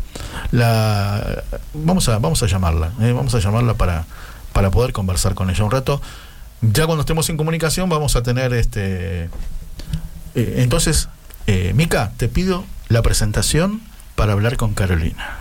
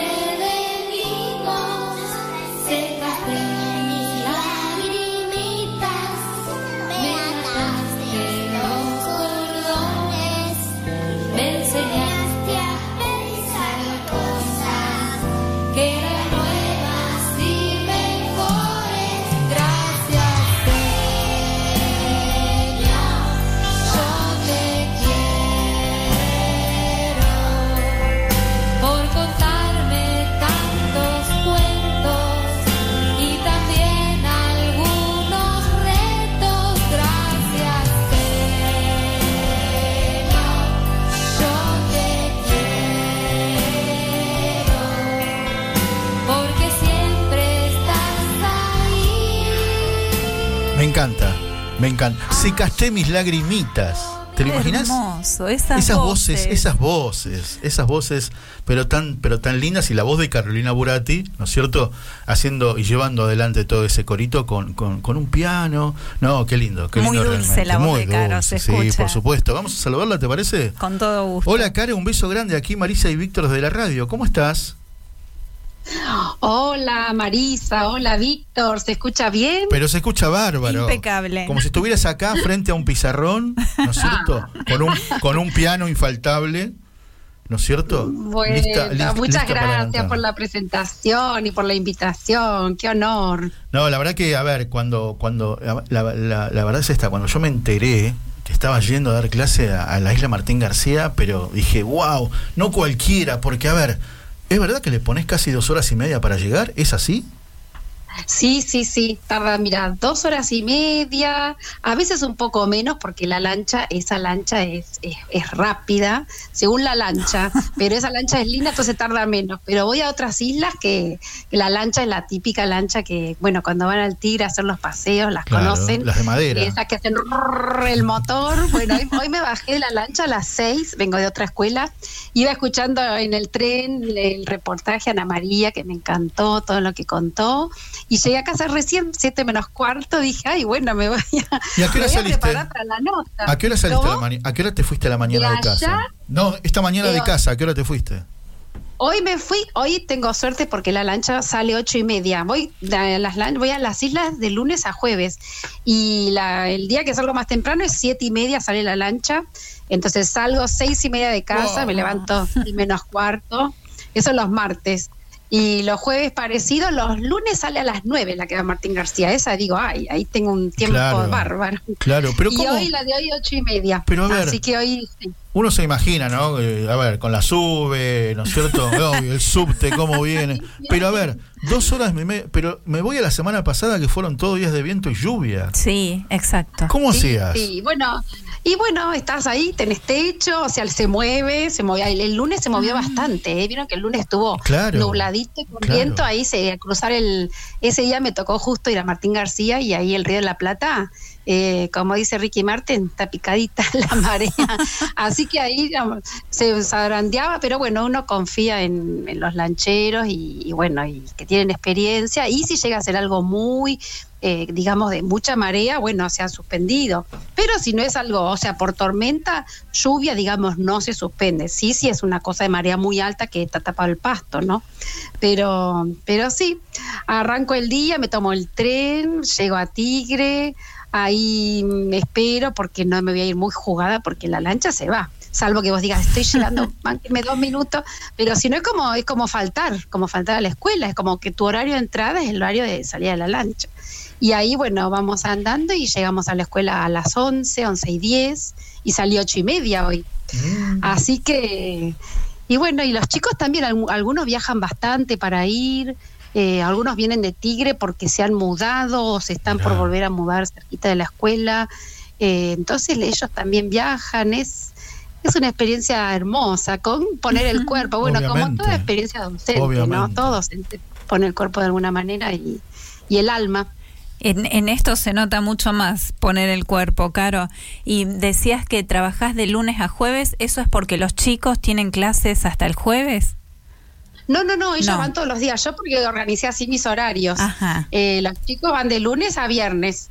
Y bueno, yo justo los lunes voy a, viste, como soy profe de música, si algún colega me va, me va a entender, por ejemplo, bueno, los lunes voy a Martín García, martes voy a unos jardines, al 908 y al 906 de San Fernando, eh, miércoles a la escuela 11, jueves a la escuela 12 y viernes trabajo acá para la Municipalidad de San Isidro, en la escuela planta urbana, tierra firme. Un montón, un montón de alumnos. ¿Y cómo se arreglaron el año pasado con esto de que tenía que ser virtual y no podían encontrarse? ¿Cómo hicieron? Y el año pasado, mira, eh, bueno, había bastantes eh, eh, materiales también de cuadernillos, de enviarle la entrega de bolsones, de alimentos, les enviábamos carpetitas, cuadernillos hechos por las maestras o que mandaban también de Nación. Y también virtualmente, no el tema del Zoom, porque ellos tienen mucho problema de conexión, o sea, no tienen wifi. Entonces, para no comerles todos los datos, ¿no? Pero sí videitos, videos sí, entonces ellos lo reciben, los bajan y eh, bueno, después nos mandaban a era, bueno, como contaban a María también recién, ¿no? Eh, por un lado lo de la pandemia, lo de toda la virtualidad, eh, fue todo, bueno, para todos, ¿no? Un sacudón, pero trabajar y bueno, por ejemplo, a veces 10 de la noche me llegaba un videíto, entonces claro. te ponías a corregir. Para Sí, para el día del maestro el año pasado se me ocurrió hacerle un video a cada una de mis compañeras, de mis maestras, y, y bueno, yo les decía, miren que hasta tal día estoy recibiendo los videos porque hacemos la sorpresa para la senio. Y claro, me lo mandaban, recibí hasta el mismo día antes de mandarlo. Y los, esperen que no cierro el video, no lo cierro, Y eran tan hermosos que yo les decía, bueno, dale, dale. Una nena dijo, yo le voy a inventar una canción con el papá isleña. ¿Y cómo le iba a decir que no? Le dije, bueno, ¿y cómo va la canción? Falta un poquito, y a las 10 de la noche. Y va saliendo, bueno, los espero hasta mañana a las 9, porque a las 10 le mando la canción. Y bueno, esas cosas que han vivido muchos docentes, pero, pero bueno, allá con el esfuerzo encima de muchas veces que no tienen luz en, la ah, isla, ¿no? Además eso, impresionante, los desafíos que vas planteando. Sí, sí, Martín García a veces tiene un poco más de, eh, también, también cuesta, pero bueno, como es una isla, es como un pueblo, como contaba recién Víctor, es como un pueblo que, que, pasa como al pasado, ¿no? Pero en estas otras islas que voy yo del Paraná Mini, eh, pasando el Paraná de Las Palmas, una hora más, son, es como campo en isla. Entonces ahí muchas veces no tienen luz, eh, bueno, bueno, si no tienen luz tampoco tienen internet. Y, bueno, y uno va a trabajar a la escuela y vos armaste un acto y vos tenés que estar preparada para no tener ni luz, parlante, olvídate. Entonces vos tenés que salir como sea. Y bueno, todo docente sabe eso, de salir a, hacer la creatividad, ¿no? Y los chicos están acostumbrados también a que uno les diga, bueno, vamos a hacer esto en vez de otra manera. Eh, bueno, es, es eh, también la espontaneidad lo que tiene de, lindo, ¿no? Ya el docente, Caro, ya el docente creo que por naturaleza ya es creativo, ¿no es cierto? Porque no conozco una docente o un docente que no se le ocurran cosas y que es docente de 24 horas, ¿no? Tal este, cual. Tal 24 horas, 25 horas, durmiendo son docentes. ¿Cuánta gente dice, soñé, soñé con los actos, soñé con una canción, ay, encontré la respuesta para hacer esto? Eh, sí, sí, es, eh, uno conoce muchísima gente así con tanta vocación que es hermoso. Y, aparte, hasta una vez una directora nos mandó la foto porque un domingo la llamamos para preguntarle una cosa, dos, vamos a una, una videollamada con Sandra, nos mata. Y por un lado dice, chicas, por un lado las quiero matar, por otro lado digo, ay, qué lindo. Porque es que estás pensando en algo y bueno, el que me escucha le habrá pasado. Caro, a ver, mis amigos, en la voz de Carolina Burati, da clases en la isla Martín García, se toma una lancha dos horas y media de ida y dos horas y media de vuelta, ¿no? claro, viste uno que trabaja pancho en el microcentro y te dice, ay, nos vamos a mudar a San Isidro, ay, no, ¿viste? el viaje que me espera. El viaje que me espera, media hora más, capaz, ¿viste? Nada que ver. Pero a ver. Y encima en Martín García, cuando voy, bueno, salimos a las 9, llegamos a las 11, pero los chicos eh, los lunes, que es el día que voy yo, entran 12 y media. Después damos las clases, bueno, terminan 4 y media y la lancha sale de vuelta a las 5. O sea que llego a las 7 a Tigre. Es un trabajo de 12 horas. Es como ir a Córdoba. Yo digo, los lunes voy a Córdoba. Podría ser, me voy a buscar un trabajo en Córdoba. Qué bueno. A ver, ¿cómo? A ver, porque un día, un día vino alguien y te ofreció esto, ¿no es cierto? Caro, tengo algo. ¿Cómo en llegó? En realidad, esto es así, vos te anotás como, como para trabajar en, en una escuela en provincia, eh, con todo el sistema de, de, cualquier escuela, en los listados, tal cual, en el Consejo Escolar, en el SAT, yo me anoté en San Fernando, San Isidro y Tigre, y yo nunca había trabajado en el Estado. Y bueno, ya mayorcita, dije, bueno, me voy a anotar más vale tarde que nunca. Y entonces, bueno, hay actos públicos que son por puntaje, eh, tenés que hacer todos los trámites, de anotarte, bueno, y después vos vas al acto público y, mm, y primero había, eh, estaban ofrecidos estos jardines, y yo dije, bueno, voy a probar, pero yo tal, tal cual no, no tenía idea dónde me estaba anotando. Yo pensaba, como decía, San Fernando, yo pensaba que salían las lanchas de San Fernando y que era media hora. Y una, una chica me dice, una maestra que divina, después nos hicimos amigas, me dice, bueno, bienvenida, sabés que tenemos dos horas y media de viaje. Ay, qué linda, qué simpática. ¿No tenías algo mejor? Claro. Yo dije, ¿pero a dónde? ¿Dónde yo me anoté? Claro. Ah, mira, yo hice eso. Bueno, así fue. Pero entonces el primer mes, que esto fue en el 2018, en el primer mes dije, bueno, no, ya. Porque claro, al principio te duele la espalda, te parece como Carlitos Balá. Cuando llegamos, cuando llegamos. Cuando y llegamos. después, bueno, mamá, cuando nos vamos, no, cuando llegamos. Y después fue decir, em, bueno, en abril voy a decir que no vengo, que no vengo, que no vengo más. En abril renuncio. Y en abril dije, no, voy a preparar el acto de 25 de mayo. Y así, así, y después ya me encariñé un montón, porque ya los chicos te están esperando. Y bueno, y vino la aseño y todo eh, les encanta y aparte es como que, bueno, ellos que no están tanto con esto del celular y la pantalla, ah, eh, te están esperando, aparte ellos mismos viven en sus casas, que son lejos de otras, de otras casas, no es que es como un nene de acá de planta urbana que dice, Ay, vamos a una plaza, vamos a jugar a lo de fulanito, eh, no es tan común, porque no, a veces no tienen los medios, y a veces la, casita de uno queda como a media hora o más de otro, de otro nene. Entonces em, se encuentran en la escuela, claro, lugar de encuentro. Eh, es una forma de escuela rural eh, como pensábamos en el campo en realidad. Tal cual, tal cual. Entonces, bueno, y ver a las maestras, ver a los chicos, es el punto de encuentro, es un rol muy importante de las escuelas, como en todos lados, pero bueno, ahí encima la socialización de, eh, de la semana del nene, que si no, no ven nenes. Claro. Y entonces, bueno, ahí ya me encariñé, ya, bueno, ya me enamoré y dije, bueno, voy a seguir, me anoté más y después, bueno, apareció Martín García y yo pensaba que era con permanencia. Y dije, no, permanencia, no. Ah. La maestra, yo nosotros somos de, yo soy de, música, la profe de educación física y la de plástica, vamos el lunes y volvemos, pero la maestra y eh, la maestra que es maestra y directora y otra maestra también que tiene otro grupo de primero a tercero y la otra son grupos integrados como la familia Inga que tenían así integrados y mm, bueno las maestras se quedan toda la semana a dormir porque los chicos al otro día van ocho y media de la mañana y no puede salir la lucha hasta las cuatro. Entonces eh, eso sí yo digo ay qué bárbaro eso me provoca una admiración enorme ver que están toda la semana en la casa docente, que hay una casita que en el programa debe haber, debe estar, haber estado, em, que bueno, tienen su habitación y la comparten eh, la maestra de jardín con la preceptora de jardín, las dos la directora y la maestra de primaria, y están toda la semana ahí, y el viernes vuelven para, para sus casas. Así que eso es, la verdad que es digo, qué bárbaro, ¿no? Qué, qué vida. Vocación a flor de piel todo el tiempo. Escuchamos eso. Es, todo, es todo, es todo. Total, total. qué lindo. Y bueno, ¿te gusta enseñar? recibí siempre el doble. Sí, recibí siempre el doble. me imagino, me imagino. Eh, aquí Marisa es docente y me, eh, eh, ah. obviamente que dice que sí. Asintiendo. Asiente con, con, con la sonrisa. Caro, ¿te gusta enseñarles a cantar? Sí, ¿no? Sí, sí, bueno, cantar con ellos, inventar canciones con ellos, eh, bueno, y a ellos también les encanta. Eh, así que bueno, se este nota en lo que lográs después cuando los grabás y compartís, se nota que les encanta.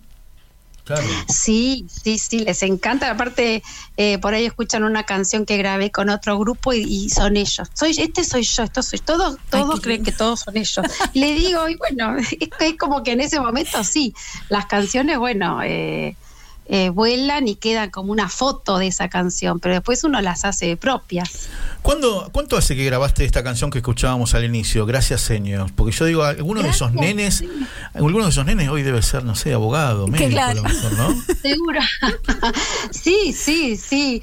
Eh, bueno, ese disco en el año 2000 eh, lo grabé con, los arreglos de Carlos Solano, que es un amigo de hace muchos años, eh, un genio con la guitarra, con los arreglos musicales. Y en ese momento dijimos, bueno, eh, voy a hacer las canciones y que él grabara y fuimos con la computadora en ese momento a cada jardín.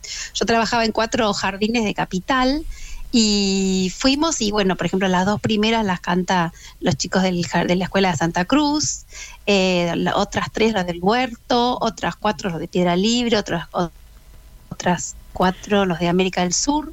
Todas son Almagro, Caballito. Claro. Y, y, después hicimos un recital en la Escuela del Huerto que fue hermoso en el año 2001, donde vinieron chicos de los cuatro jardines. Y la verdad que era hermoso porque yo les decía eh, bueno, para mí estaban todos un sueño, todos mis alumnos juntos. Era como algo, eh, no sé, algo mágico. Además, te imaginas para ellos dar un recital. es hermosísimo.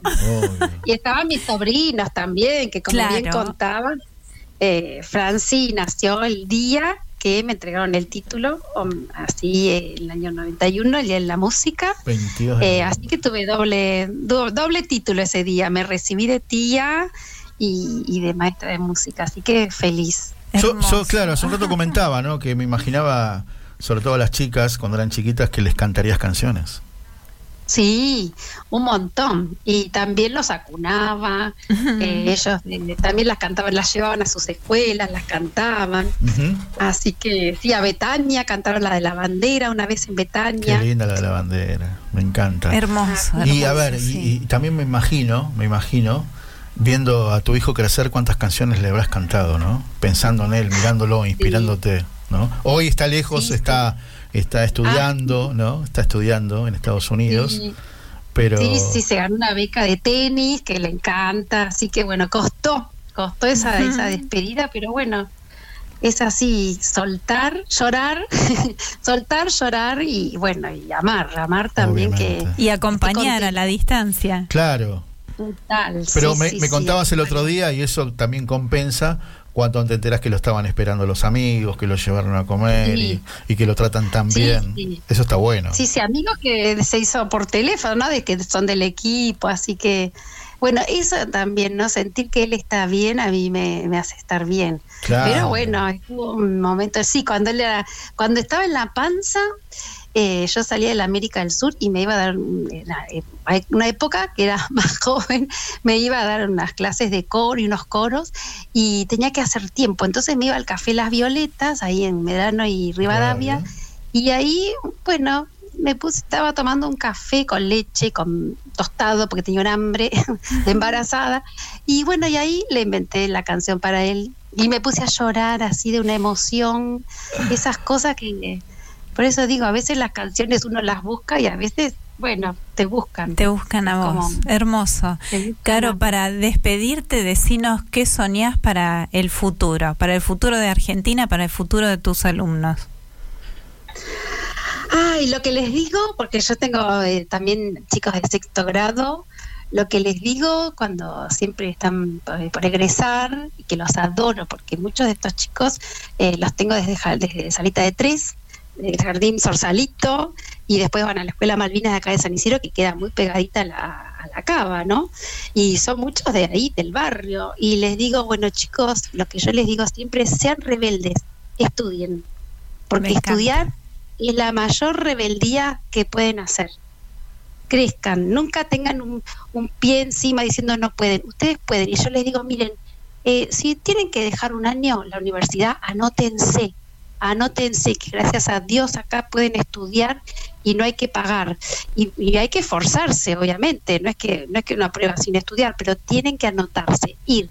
Y si un año se les complica porque tienen que trabajar porque la vida es difícil a veces o porque bueno qué sé yo tienen tienen familia o, lo que fuera bueno ese año bueno se complicó. El año que viene retomar el año que viene retomás.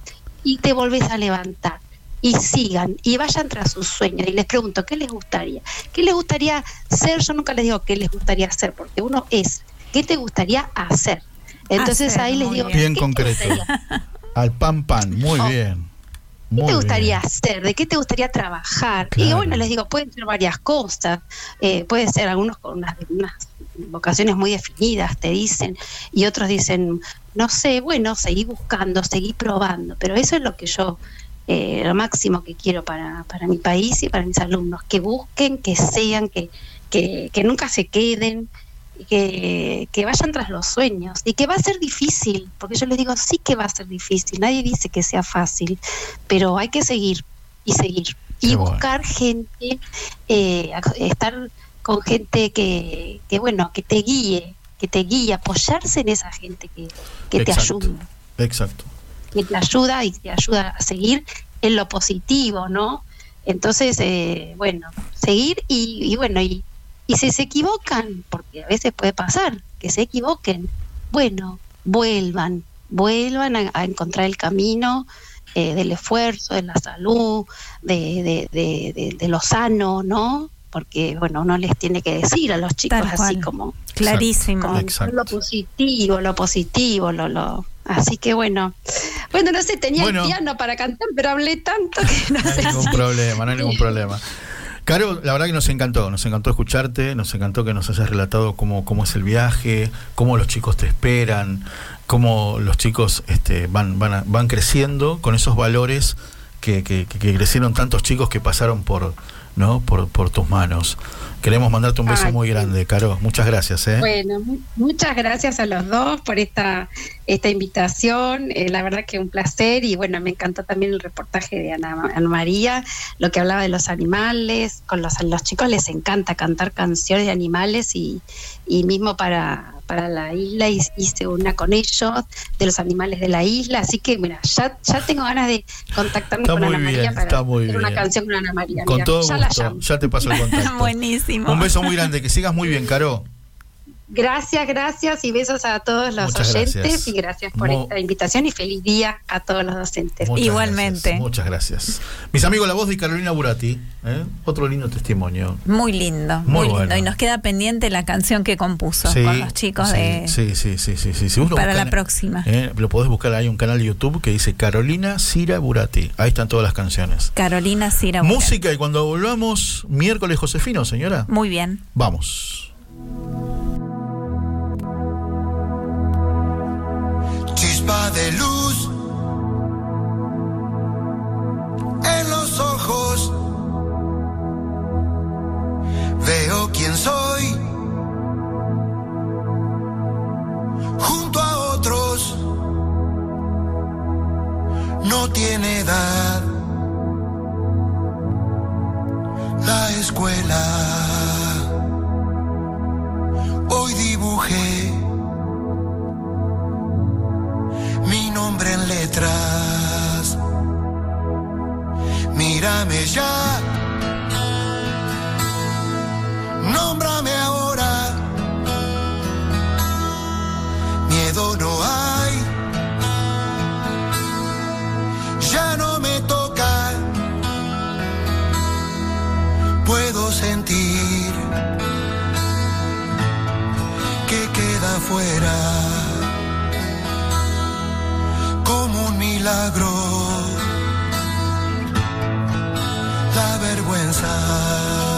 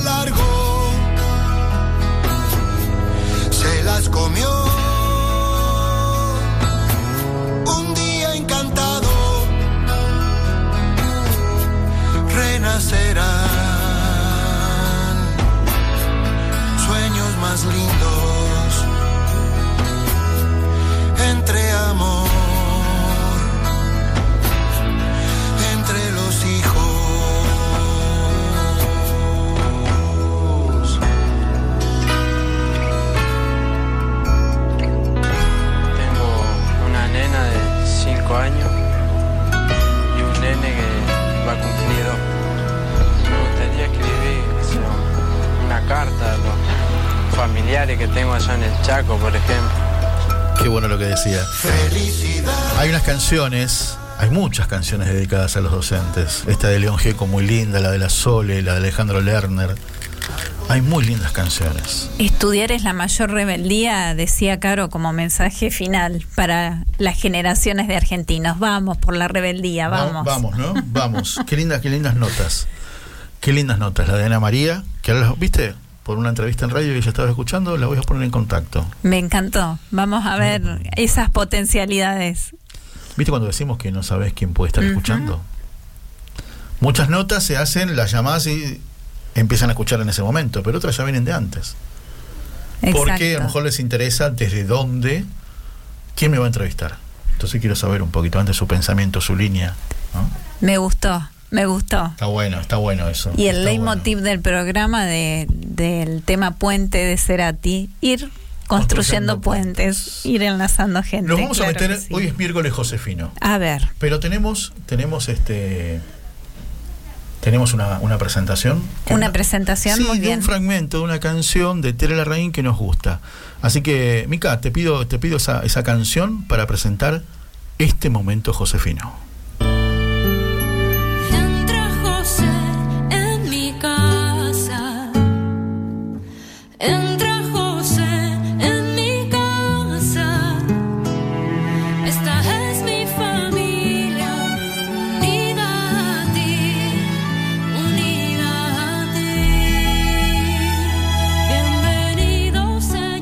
Esta canción que se llama Bienvenido Señor. Qué hermoso. Primero dice Bienvenido Señor. Luego dice Bienvenida María. Y por tercera vez dice Entra José a mi casa. Bienvenido José a mi casa. Obviamente que la modificamos un poco la canción, la editamos por decir de alguna manera, para que justo entre Terela Raín diciendo Bienvenido José a mi casa. Entonces le decimos bienvenido al Doc a nuestra casa, a Radio Grote, al querido Doc Alberto Musi, Aquí la señora Marisa Musi y Víctor los saludamos. Un abrazo, querido Doc, ¿cómo está? Un abrazo, buenas tardes. Un gran gusto, como siempre, charlar un rato con ustedes sobre este tema tan, tan interesante, ¿no? O sobre cualquier otro tema también. Seguramente. el, año, el año próximo, si nos renuevan el contrato, buscaremos otro tema, ¿no, Marí? ¿Vos qué decís? Yo creo que sí, que algo se nos va a ocurrir. Seguramente, seguramente. Bueno, Doc. Algo que esté de algo que esté dentro de lo que de lo que entiendo y manejo, ¿no? Muy bien. Me parece bien, me parece bien. ¿Qué, qué, nos dice este San José para este mes de septiembre? Yo acá tengo un calendario que nos habla de la esperanza. Eh, sí, bueno, podríamos hablar de la esperanza, pero eh, me gustó preparar otro tema que también tiene mucha relación con José y tratándose del tema de, digamos, septiembre, mes de la primavera, se me ocurrió hablar de algo que muchas veces ha generado dudas en la gente, eh, referirme un poco al cetro florecido de San José.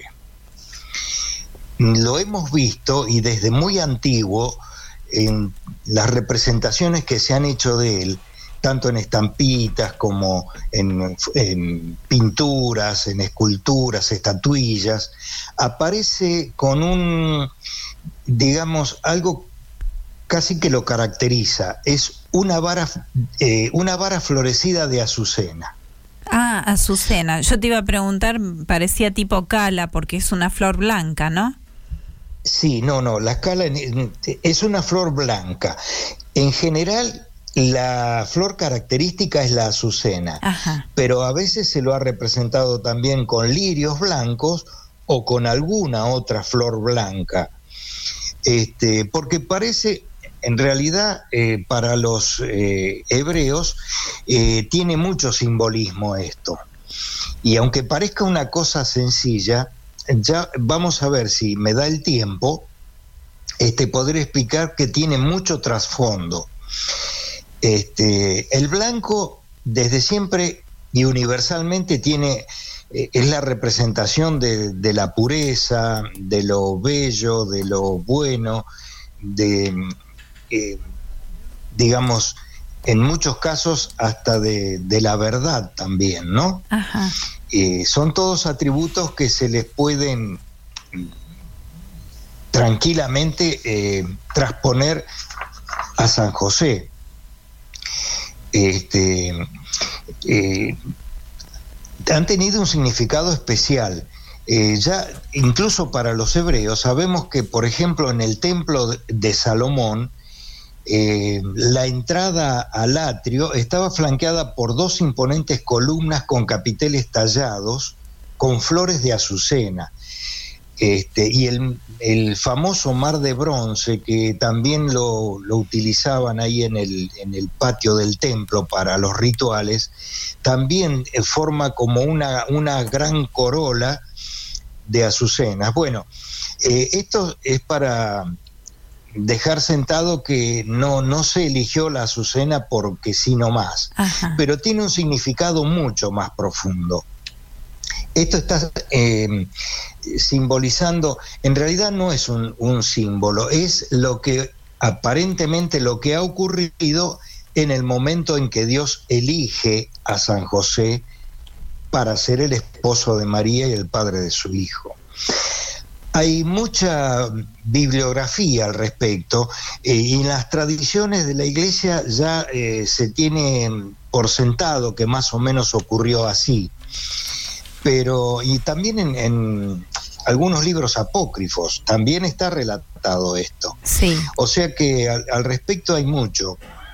Pero eh, yo estuve buscando y encontré datos muy interesantes, sobre todo de una una beata que está en camino de la santificación, eh, Sor Ana Catalina Emmerich, una gran mística alemana, de nació en 1774, este, y sufrió los estigmas hasta su muerte a los 49 años. Fue beatificada por Juan Pablo II. Y esta persona, esta beata, ha tenido visiones eh, incluso tuvo visiones sobre este tema. Sí. Y yo estuve viendo, hay mucha mm, similitud con lo que eh, hay en las tradiciones y con lo que se relata, pero Sor Ana Catalina nos hace un relato un poco más profundo y detallado y ella empieza el relato sobre este tema centrándolo en la Virgen. Ajá. Este, y nos dice, nos cuenta que eh, la Virgen María eh, vivía en el colegio, el colegio era el templo, ¿no? Eh, ahí este, ahí eran educadas y aprendían. no era la única, ocurría con muchas chicas que sus padres, muchas veces gente eh, gente de alcurnia, digamos, de la época, o gente de la nobleza. En esa época eh, los hebreos tenían rey. Salomón fue, fue rey, ¿no? Y hasta... Eh, aunque ya después, cuando ya Jesucristo llega al mundo, ya no tenían reyes porque estaban bajo la dominación este, romana, pero la costumbre de llevar las chicas desde muy jovencitas al templo se seguía manteniendo. Entonces las llevaban desde muy chiquitas y ahí se criaban y se dedicaban a, los bordados, al tejido, a hacer, este, nos dice Ana Catalina, que se dedicaban a todas las elaborar todas las colgaduras del templo y mm, las vestimentas sacerdotales, al cuidado de los utensilios y todo. Pero ¿qué pasaba? Cuando llegaba la edad núbil, allá por lo, entre los 12, 14 años, ya no podían estar en el templo por su condición femenina sí. y su fisiología femenina. Eso se lo impedía.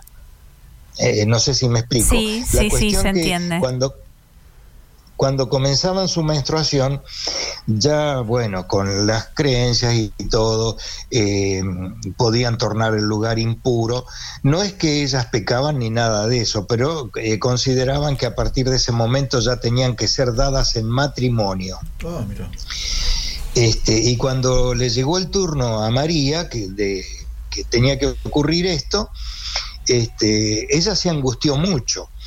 Y habló eh, lisa y llanamente con el sumo sacerdote, diciéndole que ella no tenía ninguna intención de casarse, que solamente quería servir a Dios y permanecer siempre virgen, que era su ofrecimiento.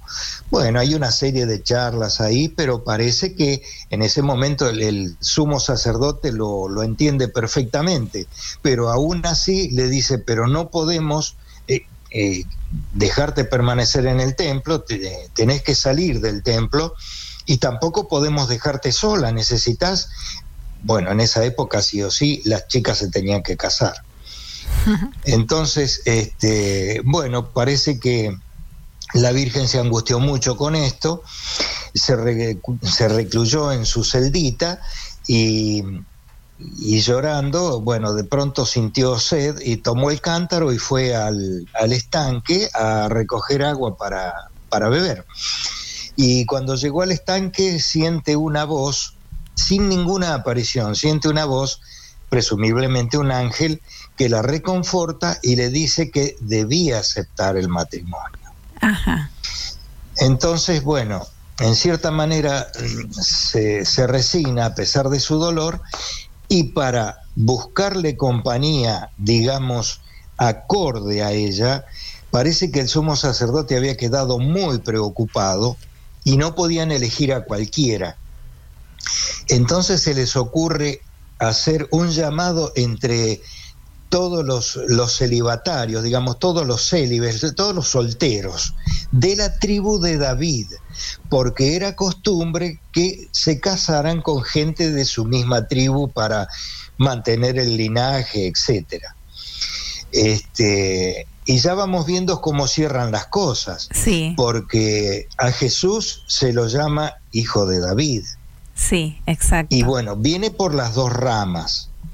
Viene por José, de donde hereda su, su realeza, y, y José le pone el nombre, ¿no es cierto? Pero también viene por María, descendiente de David. Bueno, lo cierto es que llaman a todos los jóvenes y al sumo sacerdote se les ocurre que cada uno portara una vara con su nombre. Ajá. Y entonces, este, bueno, hacen una serie de, ofrendas, de oraciones, de sacrificios. Este, y Ana Catalina nos dice que en esa visión que tiene, ella ve un hombre, un, un joven mozo de la zona de Belén, de la comarca de Belén, este, que parecía que estaba muy interesado en María, que realmente la quería y que aceptaba su condición. Este, y bueno, eh, era ese era José. Entonces entregan la vara, hacen el ritual. Sí. Y cuando inmediatamente cuando las van a recoger en cuanto eh, digamos el sumo sacerdote lo hacía esto en frente del arca de la, de la alianza o sobre el arca de la alianza este, cuando José le entrega su vara al sumo sacerdote, apenas este, la coloca sobre el, arca, inmediatamente florece. Las varas, tengamos en cuenta, eran unos bastones secos, era madera seca. Claro. No tenía este o una o una rama de un arbolito, pero seco. Este, entonces ahí se produce este prodigio este milagro en que la vara florece con una flor, con una azucena blanca. Este, y cuando José la toma, eh, parecería como que se abre el cielo y una se ilumina con una, una, luz muy brillante, como si descendiera el Espíritu Santo sobre él. Ah, mira. Y hay coincidencia porque en los relatos este, tradicionales de la iglesia se dice que de la, del extremo de la vara surge una paloma muy blanca que sobrevuela la cabeza de José y se pierde, eh, se pierde después en las alturas. Claro. O sea, este, hermoso, quizás, En algunos eh, quizás en algunos relatos hay un poco de, no, sé, de mitología, mm. pero ya apoyándonos en, en, las visiones de Sor Ana Catalina, este, ya la cosa tiene, tiene otro color. Se aclara mucho más, exacto. Claro, ya lo podemos pensar como mucho más eh, eh, cierto. Este, Qué lindo que trajeras esto en, en, el mes de la primavera, muy acertado. Este, claro, eh, estoy tratando de resumirlo, el tema es bastante, bastante interesante para leerlo todo, ¿no? Eh, Pero se entendió, que, bueno, muy bueno. Eh, José queda, queda elegido, este, y la Virgen lo acepta porque eso era cuestión sine qua non, ¿no? Se debía aceptar.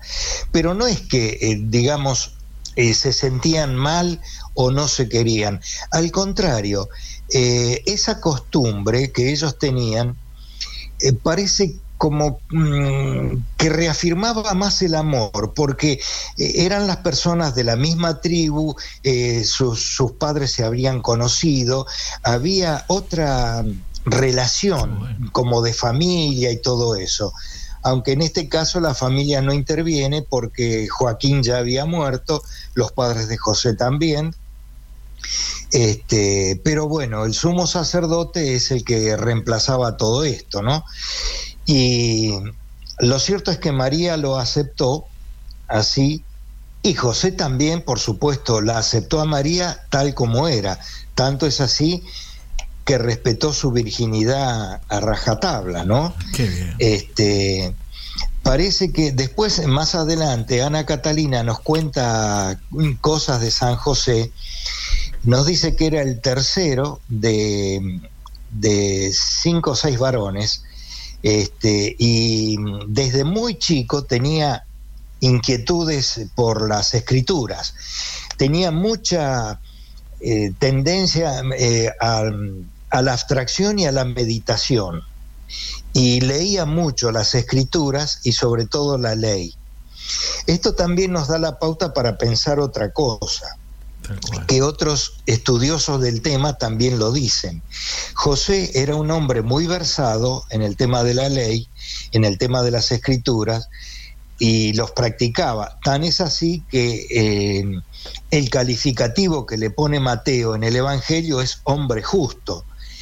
Y justo, el, el término justo no se lo llevaba cualquiera. Justo era un término reservado para Dios, para los grandes profetas. o sea, cuando Mateo dice un hombre justo de la familia de David, estás, en esa palabra está significando muchísimo. Claro. Y hay quienes dicen que esa, esa instrucción que tenía José, más su instrucción como, como obrero, como trabajador, que José era Tecton. Eh, Tecton, eh, yo creo que alguna vez lo hemos hablado. Tecton es mucho más, algo mucho más que carpintero. Era carpintero, este, herrero, bueno, etcétera. Era todo un artesano, pero un artesano calificado. Eh, de Tecton, que es palabra griega y es lo, lo que está escrito en el Evangelio, porque el Evangelio escrito en griego dice, no dice carpintero, dice tecton, este, de ahí se deriva después arquitecto. Ah, qué ah. O sea que, o sea que la, la, ocupación de José era muy importante. Y dicen los estudiosos de este tema que todos esos conocimientos lo hacían, lo habilitaban perfectamente como aspirante a rabí. Excelente, qué bueno. o sea, José tenía todas las condiciones para ser rabí, pero hasta donde sabemos, nunca tuvo esa ordenación. Él no lo fue. Sí, sí lo era por sabiduría, por, por conocimientos eh, y, por, y, por su vida, ¿no? Por su vida, eh, su rectitud, su santidad. Qué bueno. Todo eso muy bueno, muy bueno, muy bueno, querido Doc. La verdad que excelente, excelente el, momento josefino de hoy, ¿no? En este miércoles tan, tan, tan lindo. Doc, queremos enviarle un gran abrazo y será hasta la próxima. Bueno, este, como siempre quedan muchas cosas para seguir charlando. Eh, yo eh, lo, que espero, si alguna vez tenemos un poquito más de tiempo, eh, por ahí explayar un poquito Con todo más, gusto. Porque, qué sé yo, a mí me resultan eh, tan apasionante todas estas cosas. Y encuentro me imagino sí lo entiendo. encuentro que eh, cada día florece más eh, San José. Se sí, se, nota. como que se está luciendo en este año ¿no? como está diciendo es mi año bueno. Allá voy. Allá voy. Me voy a lucir. Qué bueno. muy lindo muy bueno lo de hoy. A veces me, me, sorprendo a mí mismo las cosas que voy descubriendo ¿no? seguro seguro. Este, seguro que mira acá dice Patri aprendo mucho con tu papá me manda a mí el mensaje me dice, sabe mucho, sabe mucho e investiga mucho, sobre todo. Tal cual. gracias, Patri, un beso grande. Bueno, gracias, querido Doc. Mitad investigación y mitad, este, mitad investigación y mitad este, eh, un poco de, pensamiento también, ¿no? Sí, obvio, eh, Yo creo que San José San José es inspirador. Es inspirador, claro que sí. No, no, les, no les robo más tiempo. En absoluto. Este, les deseo que el programa siga teniendo cada día más éxito.